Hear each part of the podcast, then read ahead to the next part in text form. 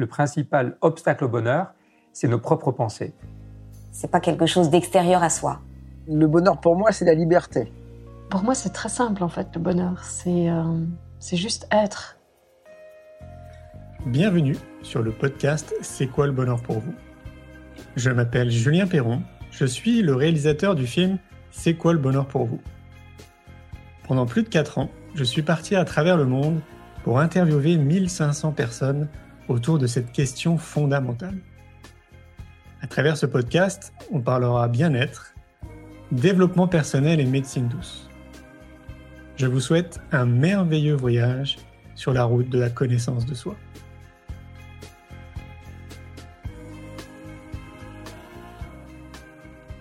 Aujourd'hui, je reçois Thierry Casasnovas. Thierry anime la chaîne YouTube Régénère chaîne de vulgarisation propose des conseils génériques en alimentation et plus largement en hygiène de vie. Destinée aux personnes souhaitant adopter une approche plus naturelle, elle est basée sur une sélection de règles hygiéno-diététiques naturelles reconnues. Ces vidéos ont pour finalité unique de permettre aux utilisateurs de bien ou mieux se porter. Je vous souhaite une belle écoute. Bonjour Thierry. Bonjour Julien. Merci de m'accueillir. Alors aujourd'hui, on est dans le sud de la France, euh, du côté de Perpignan. Et comme tu sais, on est en train de réaliser un documentaire euh, sur le bonheur. Notre question, euh, pour moi, elle est fondamentale. C'est quoi le bonheur pour vous Alors, j'arrête de te dire, mais c'est quoi le bonheur pour toi, Thierry? Ah, c'est quoi le bonheur pour moi? Première approche, je dirais que c'est avoir la pleine capacité de faire ce que j'ai envie de faire pleine capacité physique, pleine capacité euh, psychique de réaliser les choses que j'ai envie de réaliser. Pleine capacité matérielle aussi. Je crois que c'est, pour moi, je crois que ça serait une définition du bonheur. C'est ne pas me sentir euh, limité, entravé par des choses sur lesquelles je pourrais avoir une action et que je n'ai pas pris en compte. Qu'est-ce qui t'a amené à avoir un genre de réflexion? Bah, C'est que j'ai été entravé j'ai été euh, fortement entravé, puisque physiquement, on va dire, parce qu'à l'âge de 33 ans, je suis tombé dans un état de santé, euh, on va dire, assez déplorable, proche, proche de la mort, dans lequel j'ai été euh, invalide pendant, pendant pas mal de temps. J'étais dans un état, qu'on dit, de cachexie.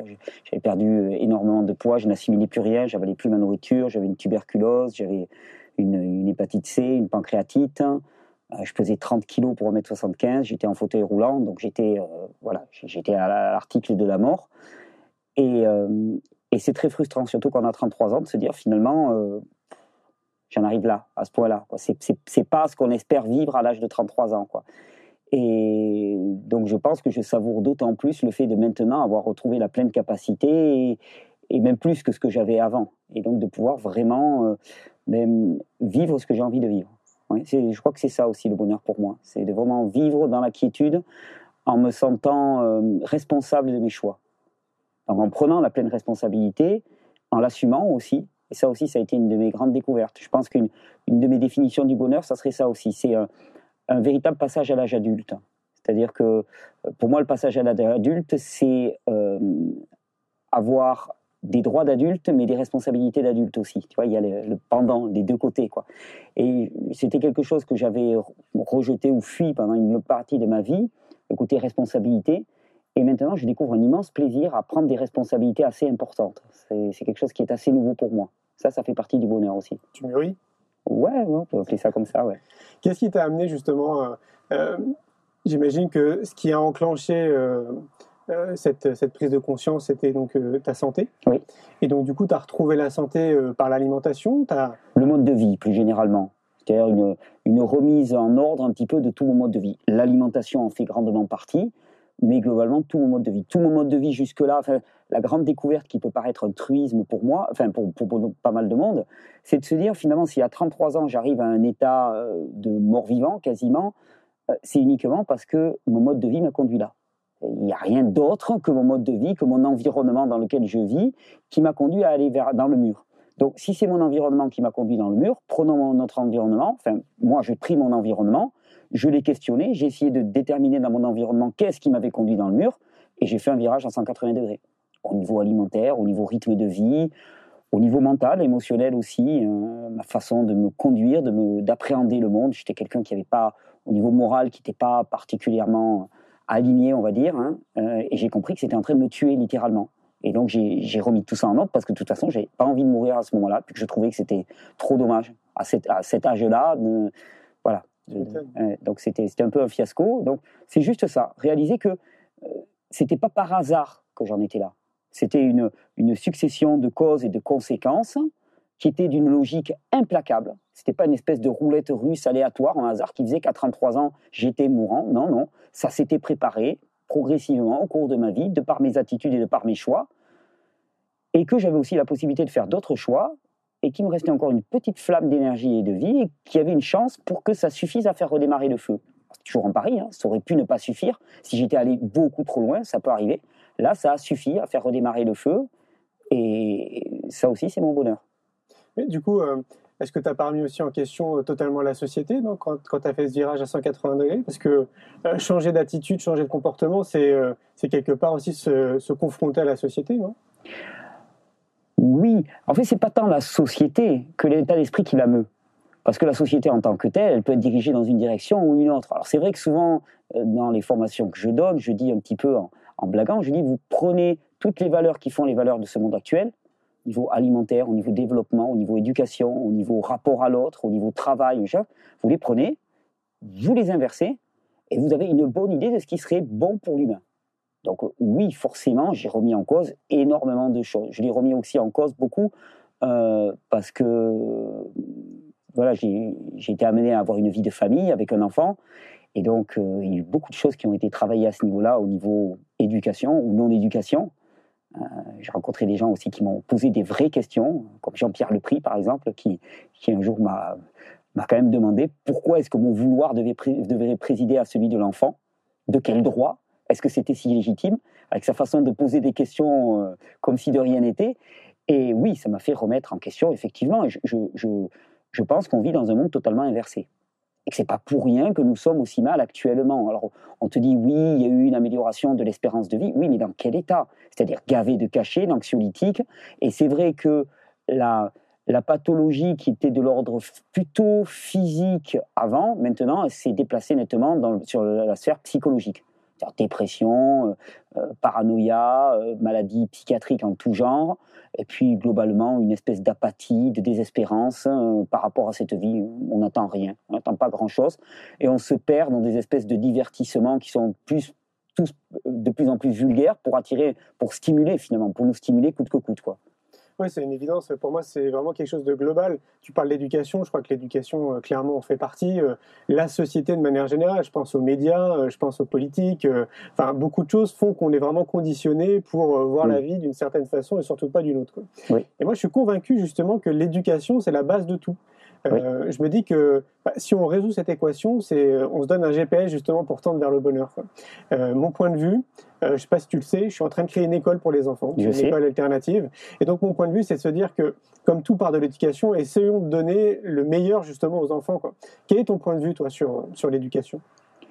Alors mon point de vue sur l'éducation, en fait, tout dépend comment on définit le terme éducation. Alors sur la connaissance, je suis 100% d'accord. C'est-à-dire que pour moi, la connaissance est la base de tout. On ne peut faire des choix éclairés que si on a les paramètres de notre choix. Parce qu'on nous demande toute notre vie de choisir telle chose ou telle chose. La plupart du temps, on n'a aucun paramètre en main. On sait pas, on choisit A plutôt que B, mais c'est un peu de l'aléatoire. Donc pour moi, la connaissance est la base. Et c'est pour ça que, par exemple, j'ai pris à cœur, moi, d'enseigner la physiologie aux gens pour leur dire, écoutez, je ne vais pas vous dire ce que vous devez manger, je vais vous dire comment votre corps fonctionne, et ensuite, de vous-même, vous déterminerez ce qui est le meilleur pour vous. Hein, ça me paraissait.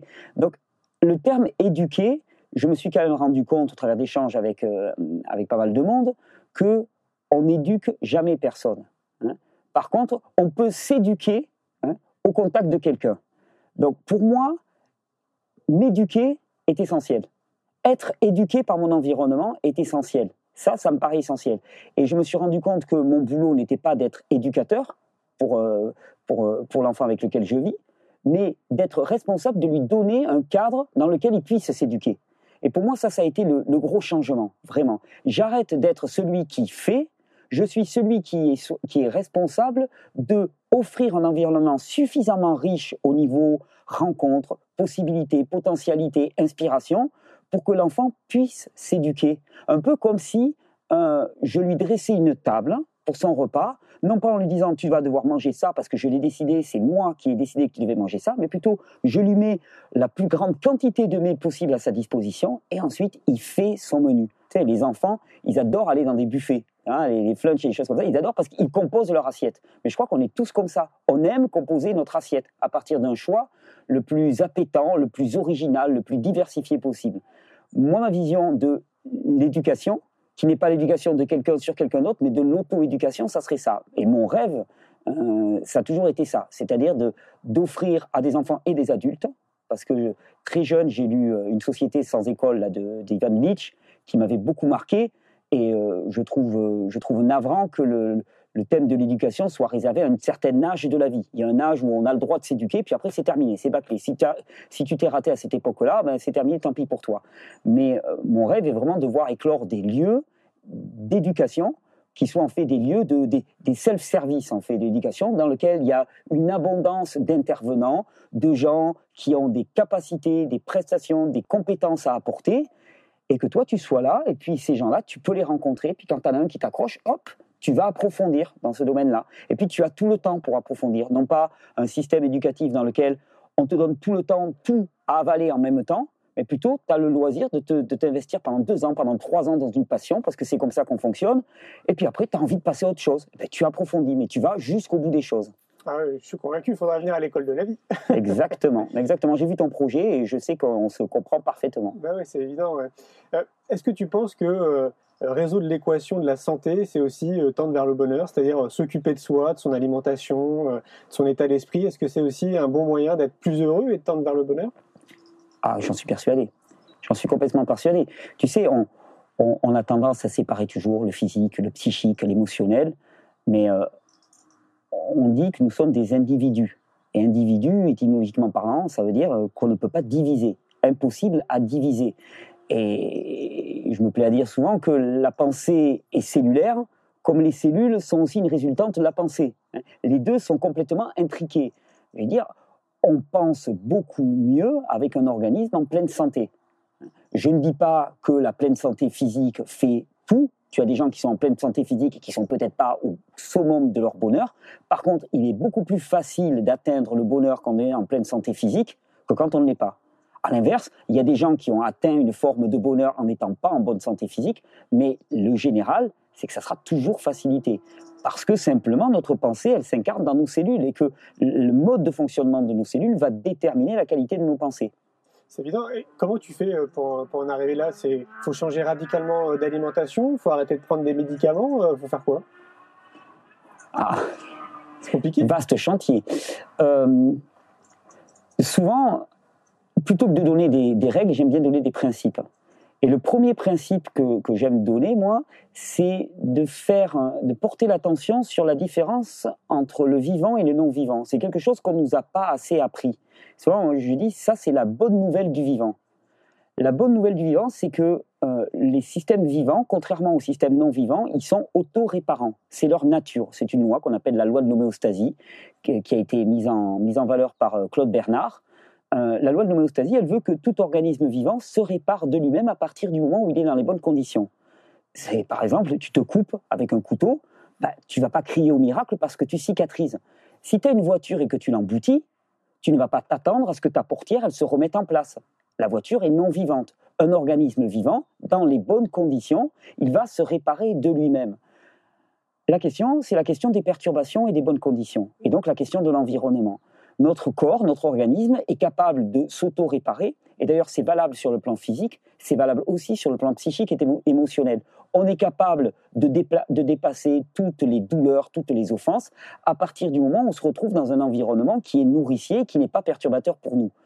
Donc, avant de se dire il faut changer d'alimentation, ainsi de suite, moi je dis toujours il faut se placer dans un environnement dans lequel on puisse euh, s'épanouir. Vraiment un, environnement propice. Alors, bien sûr, sur le plan alimentaire, par exemple, aujourd'hui c'était le thème d'aujourd'hui dans, le cours, je disais ben, quels sont les critères d'une alimentation qui est adaptée à l'individu? Ben, Au-delà des querelles végétariennes, pas végétariennes et tout, l'un des critères, c'est une alimentation qui a une très haute densité nutritionnelle, qui est très riche en nutriments. en ce qu'on appelle macronutriments, les lipides, les glucides, les protéines, dont on nous rebat les oreilles, mais surtout en micronutriments, vitamines, minéraux. Et tout ça, ben, ça va nous induire à, nous diriger vers une alimentation qui va être quand même fortement végétale, parce qu'elle contiendra énormément de nutriments, et surtout, par exemple, une alimentation qui a poussé dans un terroir qui est très riche en nutriments. Parce que je disais aux gens, vous aurez beau manger des salades, si vos salades elles sont poussées sur des sols qui sont complètement morts, il n'y aura rien dedans. Donc la qualité de notre terrain, terrain matériel, va déterminer la qualité de notre terrain physiologique, et donc la qualité de notre pensée, la qualité de notre bonheur. Donc c'est ce que j'aime dans ces réflexions. C'est-à-dire que il n'y a pas de santé individuelle. Il n'y a pas de santé séparée de notre environnement. C'est-à-dire que ce sont des choix de société globalement. C'est-à-dire, qu'est-ce que nous apporte notre alimentation actuellement? Qu'est-ce que nous apporte notre environnement au niveau social? Je veux dire, on, crève d'isolement, de vide de sens, de, manque d'implication. Et souvent, je dis, moi, il y, a, plusieurs piliers à la santé. Euh, il y a le sommeil, il y a l'alimentation, il y a l'exercice physique approprié. Et puis, il y a la notion de, clan, de tribu, entre guillemets, si vous pouvez me permettre, c'est-à-dire implication dans un tissu social qui nous assure un sens, une fonction, une stabilité, pas un groupe explosé, pas, pas penser à l'échelle de l'Europe, mais penser plutôt à l'échelle villageoise, des petits groupes dans lesquels on peut s'exprimer, on peut exister, et dans lesquels il y a une espèce de bienveillance mutuelle et d'attention à l'autre. Ce sont des critères de pleine santé. Et, souvent, je dis que, en fait, si on regarde bien notre société actuellement, il y a énormément de besoins. On est une société qui remplit énormément de besoins. Par contre, tous nos besoins vitaux, c'est-à-dire un air de qualité, une eau de qualité, un environnement de qualité, un tissu social dans lequel, euh, dans lequel vivre, une alimentation de qualité, ben nos besoins vitaux, ils sont complètement absents. Donc en fait, on remplit énormément de besoins qui sont des besoins artificiels. Bon, c'est pas mal de les remplir, mais à condition que les besoins vitaux soient remplis. Parce que si les besoins vitaux ne sont pas remplis, c'est eux la priorité. Et c'est pour ça que nous sommes aussi mal. Pourquoi? Parce que nos besoins vitaux ne sont pas remplis. Et ils impliquent aussi effectivement cette notion de groupe, d'implication sociale, qui pour moi est très très importante. Quand je t'entends parler, euh, derrière j'entends euh, permaculture. Oui. Ouais, on est proche de, de la permaculture. Ah, mais j'ai enseigné la permaculture pendant pas mal d'années, j'ai été formé à la permaculture et euh, j'aime d'ailleurs avoir des échanges avec des permaculteurs parce qu'en fait, les lois propres à la vie qui sont énoncées en permaculture sont exactement les mêmes que celles pour le corps humain. C'est la même chose, puisqu'on parle du vivant. Et il n'y a pas 36 lois pour le vivant. Qu'il soit humain, bactérien, animal, mammifère ou végétal, il y a une loi pour le vivant. La loi de l'homéostasie, par exemple, de Claude Bernard, c'est pour tout le vivant. Le vivant est auto-réparant. Ça, c'est la caractéristique de tout. Et d'ailleurs, c'est jubilatoire quand tu rencontres d'autres personnes qui s'intéressent au vivant, mais par une autre approche, puis que tu te retrouves autour d'une table, puis que toi, tu parles de ton regard, puis l'autre, il parle de son regard, puis tu dis, en fait, on dit la même chose. Et tu te rends compte de cette grande unité du vivant. Et là, c'est fabuleux, parce que c'est rassurant de se rendre compte qu'il y a des lois, des lois fondamentales, et que la plupart du temps, l'erreur, c'est de ne pas connaître ces lois. Donc, si tu connais pas les lois, tu n'es pas à même de choisir de les respecter ou de ne pas les respecter. Tu as le droit de ne pas vouloir les respecter. Par contre, si on te dit, voilà, il y a une loi, si tu la respectes, voilà comment ça va se passer. Si tu la respectes pas, voilà comment ça va se passer. Tu as le droit de pas la respecter. Mais après, tu vas pas crier, tu vas pas dire Oh mon Dieu, qu'est-ce qui s'est passé? Tu l'as transgressé, c'est toi. Moi, tu vois, si je suis sur l'autoroute et que je choisis de rouler à 180, si je me fais flasher et arrêter, je vais pas dire Ah, mais qu'est-ce qui s'est passé? C'est un scandale et tout. Je vais dire Ok, j'ai joué, j'ai perdu, mais je savais quel risque je prenais connaître ces lois, ça me paraît essentiel. En permaculture, comme en physiologie humaine, comme en éducation, il faut connaître ces lois pour avoir le choix. Parce qu'on parle de libre arbitre, mais le libre arbitre, il ne s'exprime que si on a les données. Évidemment. Toi, ton rôle, quelque part, c'est justement de bah, donner euh, l'information, quoi. Au maximum. Ouais, J'essaye, dans la mesure du possible. Ben, je suis allé chercher pour moi-même les informations qu'on ne m'avait pas données. Et puis, au bout d'un moment, je me suis dit, bah, maintenant que j'ai compilé une très grande quantité d'informations, il se pourrait que ça intéresse d'autres personnes. Donc, j'ai essayé.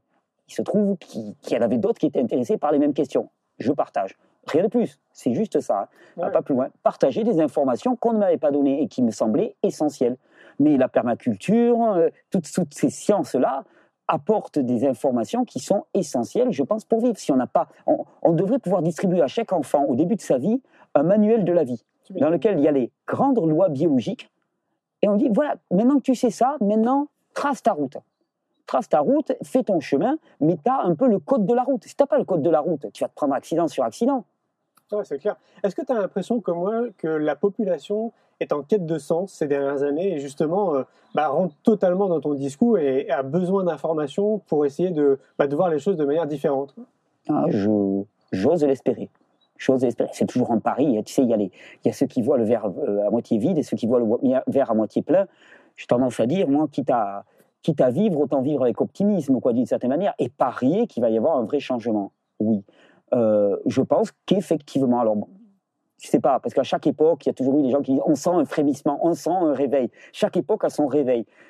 Bon, ben, moi, je sens le mien, là. Oui, oui, je, je, je pense, j'ose espérer. Je pense aussi qu'on atteint quand même une sorte de, de limite. Euh, bon, euh, on, peut débattre pendant des années, savoir est-ce que la fin du pétrole, ça va être dans 10 ans, dans 20 ans, dans 50 ans, dans 100 ans ou dans 500 ans. De toute façon, il y aura une fin à cette ressource. Or, toute notre économie est basée sur cette énergie extrêmement concentrée. Le jour où il n'y aura plus de pétrole, la transition va être obligatoire. Le système dans lequel on est actuellement est un système d'une fragilité euh, incroyable. C'est-à-dire tout repose sur un seul élément, le pétrole. C'est juste, euh, juste fou que ça puisse fonctionner comme ça. Donc, je pense que le réveil et le quête de sens, il est lié aussi au fait que la société dans laquelle on s'est développé, une société du pétrole, une société de la consommation, une société de la gabégie énergétique, euh, une société du travail et de l'esclavagisme, parce qu'on est une société esclavagiste, euh, on a beau être séduit par certains de ces aspects, je suis persuadé qu'en chacun de nous, il y a quelque chose qui résonne avec la vérité, notre nature propre et nos besoins vitaux. Et là, à l'intérieur de nous, ça reconnaît que nos besoins vitaux ne sont pas assurés. D'ailleurs, il faut le voir, quand, quand on va en stage, quand on sort de son contexte, souvent, on dit Waouh, mais c'est le paradis, je voudrais vivre ça tout le temps. Et qu'est-ce qu'on vit simplement? On vit une communauté de personnes qui se retrouvent dans un endroit donné, avec bienveillance, qui collaborent, qui coopèrent. Tu n'es pas seul devant ton écran, même à, être sur Facebook et à soi-disant discuter avec les autres. Tu es avec des gens en permanence. Et tu te sens bien.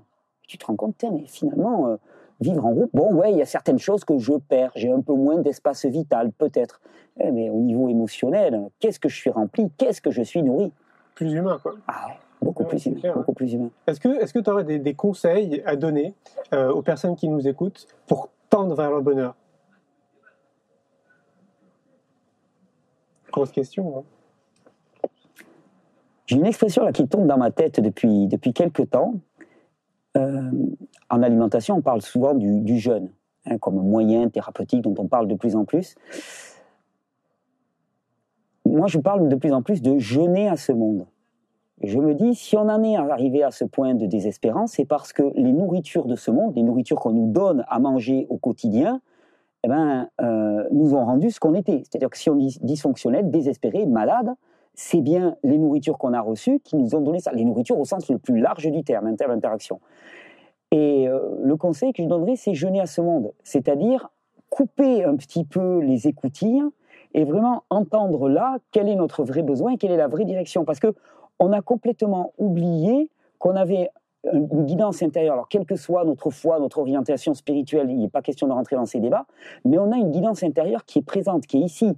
Le problème, c'est qu'on est né dans une société qui nous pousse à ce que mon ami la Sylvain Rochek s'appelle l'hétéronomie c'est-à-dire nous déterminer toujours par rapport à l'extérieur. Ça commence à l'école, parce qu'à l'école, finalement, Jean-Pierre Lepris le dit bien, l'école n'est pas là pour, euh, pour apporter un contenu, une connaissance, elle est d'abord là pour tester notre capacité à obéir. C'est ça qui est testé. Si tu es un bon obéissant, tu as une bonne note. Peu importe que le professeur va dire quelque chose de juste ou de faux, si tu es capable de reproduire ce qu'il a dit, tu as bien, tu es noté sur. Donc, c'est ta capacité à obéir et surtout, donc, à te déterminer par rapport à l'extérieur. C'est-à-dire que l'enseignant va te dire quelque chose. Si au fond de toi-même, tu reconnais que ce n'est pas vrai, mais que tu sais que tu es évalué sur ta capacité à répliquer le mensonge, eh ben, tu vas t'indexer sur le mensonge et sur l'extérieur. Et donc, je pense qu'on est vraiment une société de l'hétéronomie marquée, et il est temps de revenir à une forme d'autonomie c'est-à-dire arriver à écouter ce ressenti personnel-là, et quelque part fermer les écoutilles pendant un temps, c'est se donner un temps de pause. Alors je dirais moi, dans l'absolu, souvent je dis aux gens, vous êtes complètement paumés, vous savez pas où vous allez au niveau moral et tout. Jeûnez à ce monde. Tu te trouves un petit endroit, une petite cahute, sans radio, sans télé, sans nourriture même au besoin. Tu vas pas mourir deux, trois jours sans manger, n'importe qui peut tenir malgré ce qu'on peut te dire. juste tu fais le point, tu te poses et t'écoutes t'écoutes ce qui se passe. Alors, le premier jour, tu vas avoir une espèce de brouhaha fait de peur, de, conditionnement, et ainsi de suite. Mais tu vas voir que petit à petit, c'est un peu comme dans ces boules de Noël que tu agites, petit à petit, ça va se redéposer. Et une fois que ça sera redéposé, tu vas peut-être commencer à écouter quelque chose du domaine de l'inspiration, et là, qui va te donner la bonne direction. C'est proche de la méditation, ce que tu dis. Ouais, ouais, ouais, ouais, ouais, d'une certaine manière, sans, sans aucun formalisme. Mais oui, oui, oui, ça serait, ça serait assez proche. C'est se dire que si cette fameuse loi de, de Claude Bernard de l'homéostasie propre au vivant, qui fait que tout organisme vivant est auto-réparant, si elle fonctionne pas pour moi, c'est qu'il y a des facteurs de perturbation. Si je ferme les écoutilles, les facteurs de perturbation, il n'y en a plus. Et à ce moment-là, je laisse s'accomplir cette loi de l'homéostasie qui veut que tout organisme vivant se répare sur le plan physique, sur le plan émotionnel, sur le plan moral. Ça se répare. On n'a rien à faire, on n'a pas à ajouter tel complément, tel complément, on n'a pas à s'inquiéter de ça, ça se fait.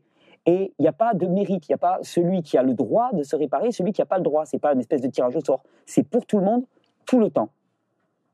Tu parles de droit, euh, moi j'entends liberté derrière. Mmh. Euh, certains disent que la liberté, c'est une des conditions justement pour tendre vers le bonheur. Qu'est-ce que qu'est-ce que tu en penses? A priori, on n'est pas forcément dans un monde libre. Euh, tout dépend d'où vient la loi. Si la loi a été dictée par des hommes, euh, c'est une loi qui est temporelle, circonstanciée, qui va changer selon les époques. Il y a des époques et puis il y a des pays. Tu as des pays où tu peux rouler à droite, tu as des pays où tu peux rouler à gauche, et la loi, elle, elle change tout le temps. Par contre, si c'est une loi qui dépasse le domaine de l'humain, là aussi, quelle que soit ta foi, euh, que tu crois en Dieu, que tu crois en ce que tu veux, mais les lois biologiques, par exemple, ne dépendent pas des hommes. Il y a une loi biologique qui fait que, par exemple, si je me mets ma tête sous l'eau, hein, je ne vais pas respirer comme un poisson. Je n'ai pas la capacité d'un poisson. Ça, c'est une loi biologique qui me dépasse. Ou que je n'ai pas, si je me mets au quatrième étage, que je veux sauter, j'ai beau vouloir voler hein, avec toute ma volonté. En tout cas, moi, personnellement, je sais très bien que si je me mets au quatrième étage, que je fais un bond en avant, je vais m'écraser. Il y a peut-être des gens qui ont des capacités extraordinaires. Moi, je ne les ai pas. Euh, donc, cette question de la liberté, je pense que elle peut pas se, on peut pas la sortir euh, de la question de qui édicte les lois. Si ce sont des lois biologiques, les lois propres aux vivants, les lois, euh, les lois naturelles, on va dire, ces lois sont éminemment bonnes. C'est ce que j'ai découvert en les expérimentant. Par contre, si c'est des lois humaines, gouvernement de gauche, de droite, tel, tel régime, ça, ça varie sans cesse. Donc, euh, soumission aux lois humaines, pour moi, c'est privation de liberté. Soumission aux lois biologiques, c'est découverte de la liberté. Parce que euh, y a eu euh, une période de ma vie où j'étais anti-loi et pro-liberté. Je fais ce que je veux. Sauf que je me suis rendu compte que je ne pouvais pas faire ce que je voulais. C'est-à-dire que si je mangeais n'importe quoi, eh bien, rapidement, j'étais malade. Donc, en fait, cette question de liberté, c'est- dans quel contexte on se situe. Loi naturelle, à ce moment-là, les suivre, c'est se libérer. Loi humaine, les suivre, c'est se, se contraindre et c'est ren- rentrer dans un assujettissement. Tu, tu parlais de, de spiritualité aussi. Euh, certains disent qu'il faut cultiver sa spiritualité. Alors, tout dépend de la définition évidemment qu'on donne à la spiritualité. Euh, Qu'est-ce que tu en penses? Ah, J'en pense beaucoup de bien. Euh, je suis quelqu'un qui laisse une, grande part à ce qu'on appelle la vie spirituelle. Je suis quelqu'un de très croyant. Euh, je pense que tout humain a un besoin de transcendance, quelle qu'elle soit. Euh, C'est-à-dire ne pas se croire sa propre finalité. De toute façon, on se rend compte rapidement qu'on n'est pas tout puissant, hein, qu'on est contraint, qu'on est contraint, alors que notre spiritualité, elle nous ramène à la nature simplement, ou à quelque chose qui est au-delà de la nature, qui est un Dieu créateur ou ce que l'on veut, euh, je pense que la dimension spirituelle est un appel, est un besoin fondamental de l'individu. On est dans une société actuelle qui promeut une nouvelle religion, qui est la religion athée, laïque athée. Euh, Il y a une véritable guerre qui est faite contre toute approche spirituelle. Euh, je pense que c'est parce que on est un monde en train de mourir d'une certaine manière. Et tout système qui arrive proche de la mort, c'est un système qui a un niveau de chaos qui est colossal. Donc, la contrainte devient de plus en plus forte parce que le besoin de spiritualité devient de plus en plus fort. Donc, on essaye, tu sais, un peu comme si tu as la vapeur qui monte, tu as la pression qui monte, et puis on appuie de plus en plus fort sur le couvercle pour qu'il ne, pour ne se soulève pas. Au final, c'est vain parce que de toute façon, il se soulèvera. Donc, je veux dire, il y a quelque chose d'inéductable. Euh, donc, à la limite, c'est grotesque, ça crée beaucoup de souffrance. Euh, mais je crois que le besoin de spiritualité est un besoin vital de l'individu. C'est-à-dire se relier à quelque chose de plus grand que lui. Mais la simple soumission aux lois biologiques, par exemple, qui de toute façon euh, nous est imposée. Tu as, beau vouloir, si tu retiens ta respiration pendant plus de 5-6 minutes, ben, tu ne seras pas en bon état. Tu as beau vouloir te dire je peux me passer de respirer. Sais, souvent on dit euh, quand on peut, on veut. Et ça, c'est l'espèce d'arrogance de l'homme matérialiste occidental. Moi, je dis souvent, quand on veut, on peut. Quand on a le potentiel, on, a la possibilité. quand on peut, on veut. Et va dire, quand on veut un peu à quelqu'un qui est en fatigue chronique, qui est en burn-out, par exemple, tu vas lui dire ça, il te faut ton lit, puis tu dis, non, non, mais si tu veux, tu peux. Tu vas voir comment il va te regarder. Il va te dire, non, non, mais j'ai plus rien, il n'y a plus, plus d'énergie. Donc, c'est pas quand on veut, on peut, c'est quand on peut, on veut. Et, dans ce domaine, je pense que vraiment la, reliance à quelque chose de plus grand que nous nous permet aussi de rentrer dans une démarche d'humilité. Humilité, je trouve que c'est pas mal. Humilité, hein, c'est mettre le genou à terre un petit peu. Quand on voit où l'arrogance nous conduit actuellement, euh, on ne peut pas dire que nous soyons une société épanouie. On voit les statistiques de consommation de drogue, de neuroleptiques, d'alcool et ainsi de suite. On va pas bien on va objectivement pas bien, on essaye de nous raconter quelque chose d'autre. Les publicités nous montrent des plages magnifiques avec des mecs bodybuildés et ainsi de suite. les mecs bodybuildés, c'est à la télé, juste. Quand tu te balades dans la rue, qu'est-ce que tu vois? Tu vois des corps avachis, tu vois des visages tristes, tu vois des visages gris, fermés, et ainsi de suite. Donc la télé nous renvoie un monde un petit peu idyllique, mais ce monde idyllique, il n'existe plus. Tu sais, c'est marrant, je pense qu'il y a un film qui a fait beaucoup de, beaucoup de bruit à l'époque qui s'appelait Matrix. Et dans Matrix, tu as des gens qui vivent un monde de rêve, mais qui, vivent dans leur tête un monde de rêve, mais qui en vérité sont dans une horreur. Ben, moi, je crois que c'est juste l'inverse pour nous. C'est-à-dire, on vit un monde d'horreur. Actuellement, je trouve que le monde dans, lequel nous vivons est un monde horrible. Hein. Un monde dur, dans lequel il y a de la violence faite aux enfants, faite aux plus faibles en permanence. Un monde de contraintes, de désespérance. Alors qu'en vérité, euh, le paradis est vraiment à portée de main. Vraiment, on pourrait vivre dans le paradis. On, est à deux pas. Cette loi de l'homéostasie pour les corps nous dit que n'importe qui peut se réparer. Et moi, tu vois, j'avais une tuberculose, j'avais mon poumon droit qui était complètement mangé, une hépatite C, une pancréatite. Et il y a quelques jours, il y a quelqu'un qui témoignait, sclérose en plaques, maladie indérissable, juste en changeant son environnement, son alimentation, son rythme de vie, ses conditions de vie, en limitant les perturbations, une maladie aussi irréversible que la sclérose en plaques, dégagée. Donc, je pense que le monde, le bonheur, il est juste là. En fait, il faut arrêter de l'empêcher. On croit souvent qu'il faut aller gagner le bonheur. Moi, j'ai dit, le bonheur, la santé, c'est notre condition par défaut. Il faut arrêter de l'entraver. Si on arrête de l'entraver, ben, il advient. C'est un peu comme un enfant. Un enfant, il apprend par défaut. Si on arrête de l'empêcher d'apprendre, eh ben, il apprend. Ça vient spontanément. tout ça, c'est des processus spontanés propres au vivant et on l'a oublié, et on les entrave, et on dit, ah ben on les voit pas. C'est normal puisqu'on les entrave. Ouais, c'est inné. C'est inné. C'est inné. inné. Le bonheur, le bonheur est le propre de l'individu. C'est, c'est même plus un, un dû, c'est pas quelque chose à gagner, c'est que c'est notre condition naturelle à partir du moment où on arrête de l'empêcher. Tout à fait. Est-ce qu'il y a une citation euh, que tu aimes plus que tout, qui te suit un peu partout? Citation. il y a une citation moi que j'aime, euh, que j'aime bien, que je cite souvent. C'est une, une citation d'un Oh, j'en ai deux, j'en ai deux, j'en ai deux. Euh, une citation d'un peintre chinois qui s'appelait Shitao, qui disait La règle n'est pas un modèle fixe, c'est le souffle inspirateur qui structure. Là, j'aime bien. Celle-là, elle m'a bien aidé à trouver de la souplesse dans la règle et dans la direction. Tu vois, il y a des lois, tu les connais et après tu les adaptes. Ça, me plaît beaucoup. Et puis alors, l'autre, c'est euh, un grand philosophe qui s'appelait Michel Coluche, qui disait C'est pas parce qu'ils sont nombreux à avoir tort qu'ils ont raison. Celle-là, elle me plaît énormément. Je la trouve d'une puissance euh, considérable. Merci beaucoup Thierry. Un grand merci pour votre écoute. J'espère que vous avez passé un bon moment avec nous. Je vous invite à prolonger l'expérience en regardant mon film C'est quoi le bonheur pour vous?